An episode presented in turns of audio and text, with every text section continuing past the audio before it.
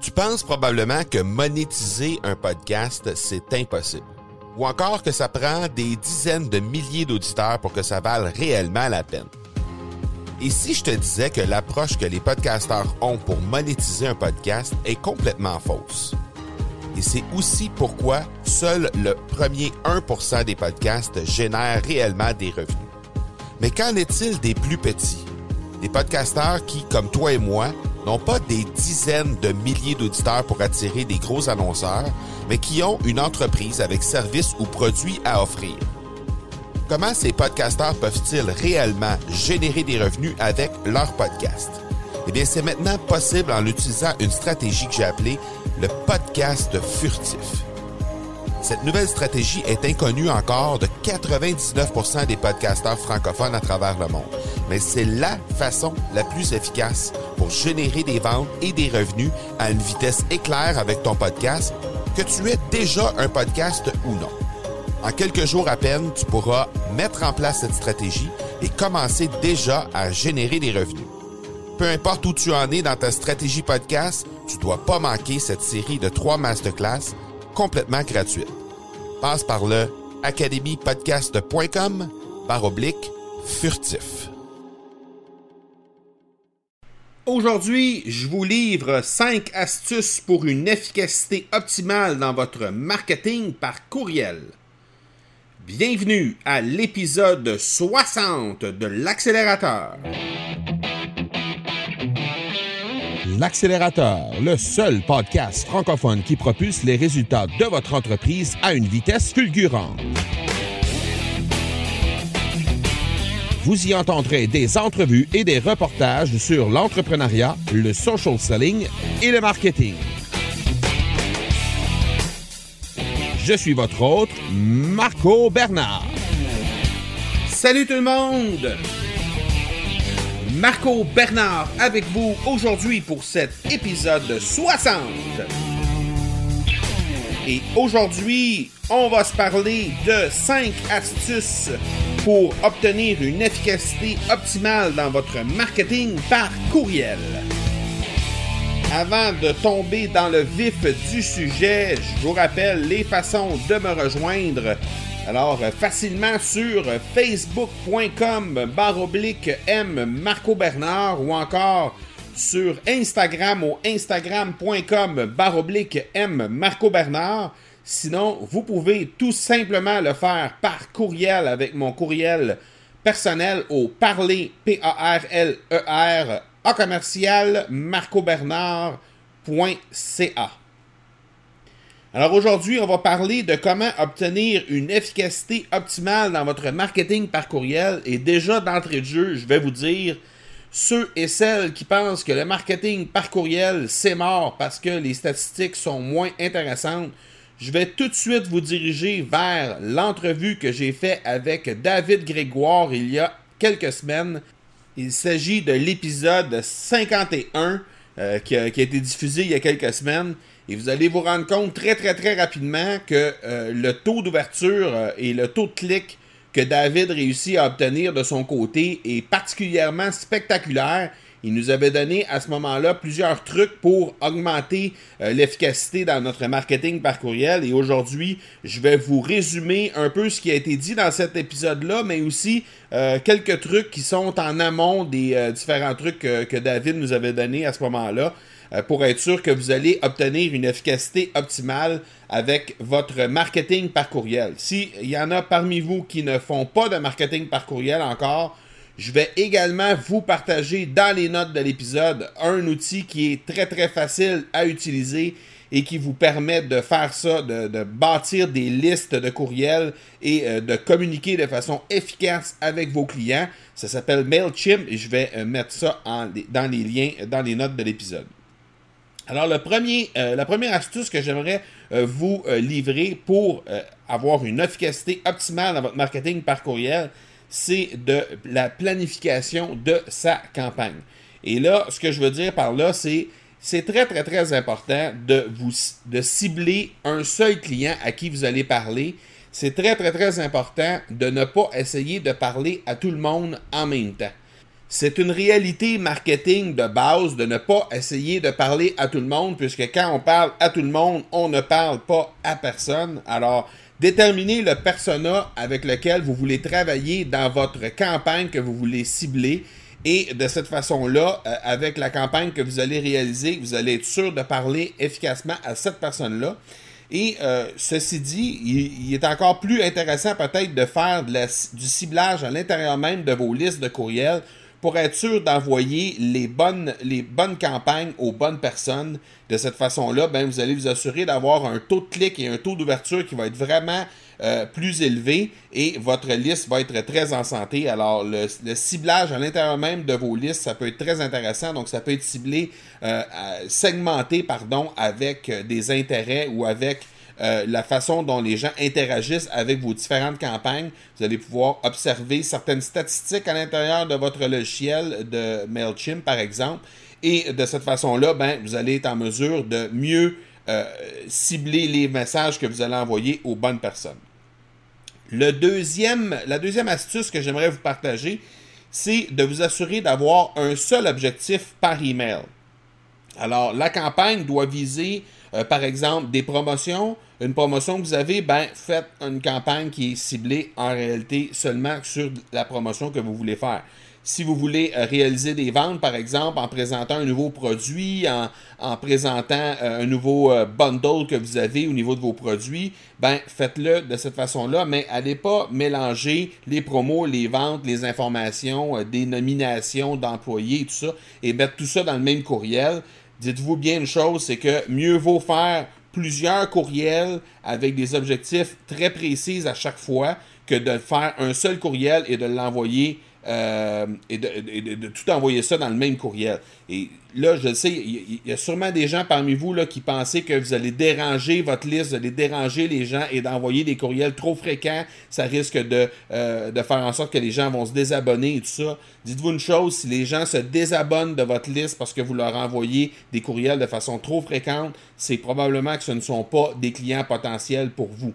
Euh, vous avez on, s'entend là, on va pas envoyer des courriels à toutes les, trois heures, là, mais je veux dire, si vous envoyez un courriel par semaine, ou si vous envoyez deux ou trois courriels par semaine, ou même un courriel par jour, euh, si vous avez de quoi de pertinent à dire, si les clients qui, reçoivent le courriel pensent que c'est pertinent ce que vous allez leur donner, que vous allez leur donner de la valeur à chaque fois que vous envoyez un courriel, eh bien, ils ne seront pas choqués de recevoir un courriel. Vous, si vous recevez, si je vous dis demain matin qu'à chaque, euh, à, chaque jour, je vais vous envoyer un chèque de 20 euh, vous n'allez jamais me dire euh, je suis tanné d'ouvrir tout le temps tes enveloppes. À chaque matin, je reçois un, enveloppe de toi, puis à chaque fois, il y a 20 pièces dedans. Vous n'allez jamais me dire ça. L'idée, c'est d'envoyer la valeur le plus possible dans chacun de vos courriels. Les gens ne se lasseront pas d'ouvrir vos courriels. La troisième astuce que je veux vous euh, partager, qui va vous assurer une efficacité optimale dans votre marketing par courriel, c'est l'objet du courriel. L'objet du courriel, c'est hyper important parce que c'est aussi important en réalité que euh, comme le titre d'un livre ou encore la couverture d'un livre.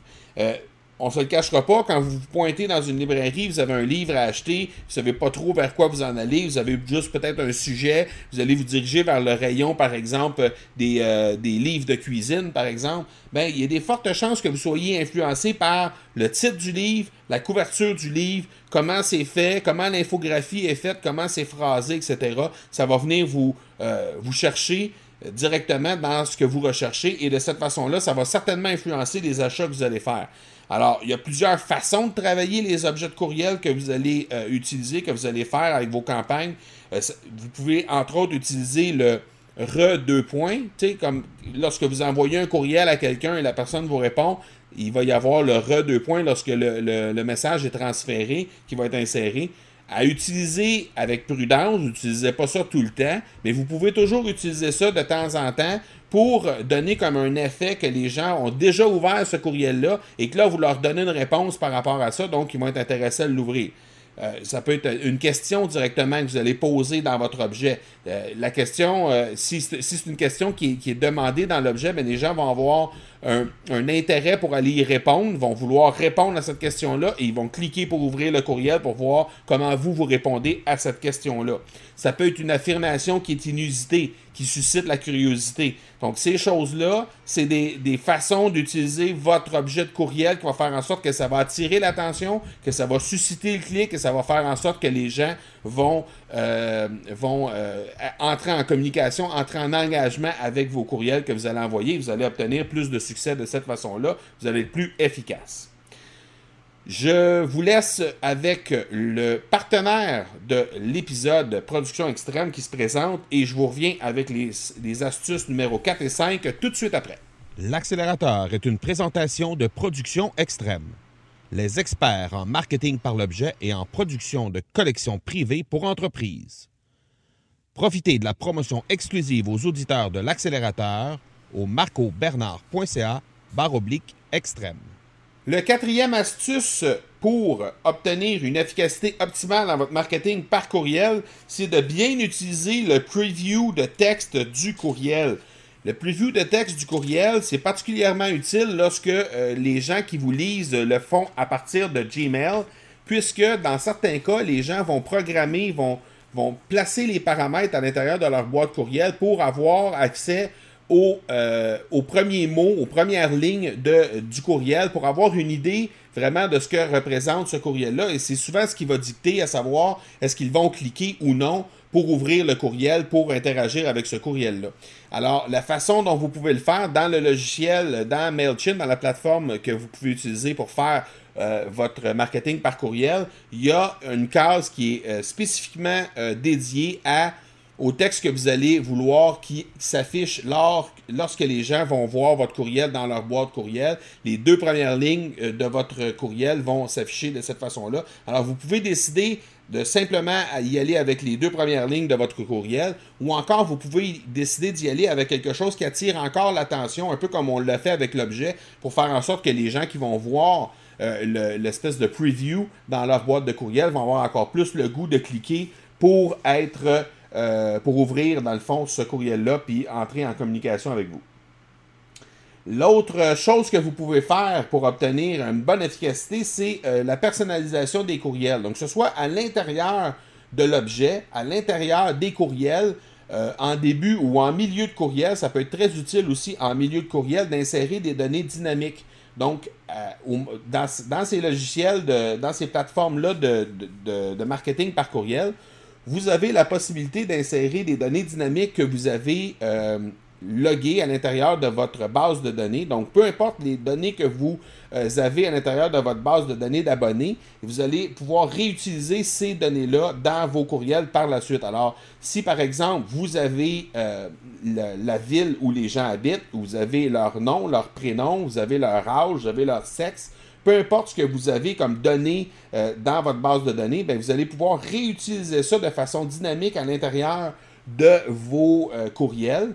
Euh, et faites attention par contre pour être certain que les données qui sont inscrites à l'intérieur de ce champ-là que vous allez utiliser, le champ dynamique, vont euh, vraiment être euh, euh, mises en, forme de la bonne façon pour pas que ça ait l'air bizarre à l'intérieur de votre texte. Mais si vous faites bien les choses à ce niveau-là, puis que vous faites la vérification que la donnée qui est dans le champ dynamique que vous allez vouloir insérer à l'intérieur de votre courriel ou dans votre objet et que c'est bien fait, ben ça peut être très très très efficace parce que ça va donner l'impression à la personne que vous lui écrivez de façon personnalisée et que vous le faites à la main et non que ce soit un, logiciel qui le fait euh, de façon euh, en mass mailing qu'on appelle, donc en masse euh, pour communiquer avec eux. Donc, ils vont avoir vraiment l'impression que vous le faites sur une base individualisée directement avec eux.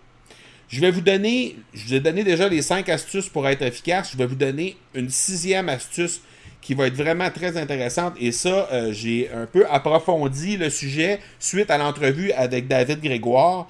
Et c'est de retourner le même courriel aux gens qui n'ont pas ouvert votre courriel après 48-72 heures. Et ça, là, ça vient de euh, Frank Kern, qui est un marketeur américain.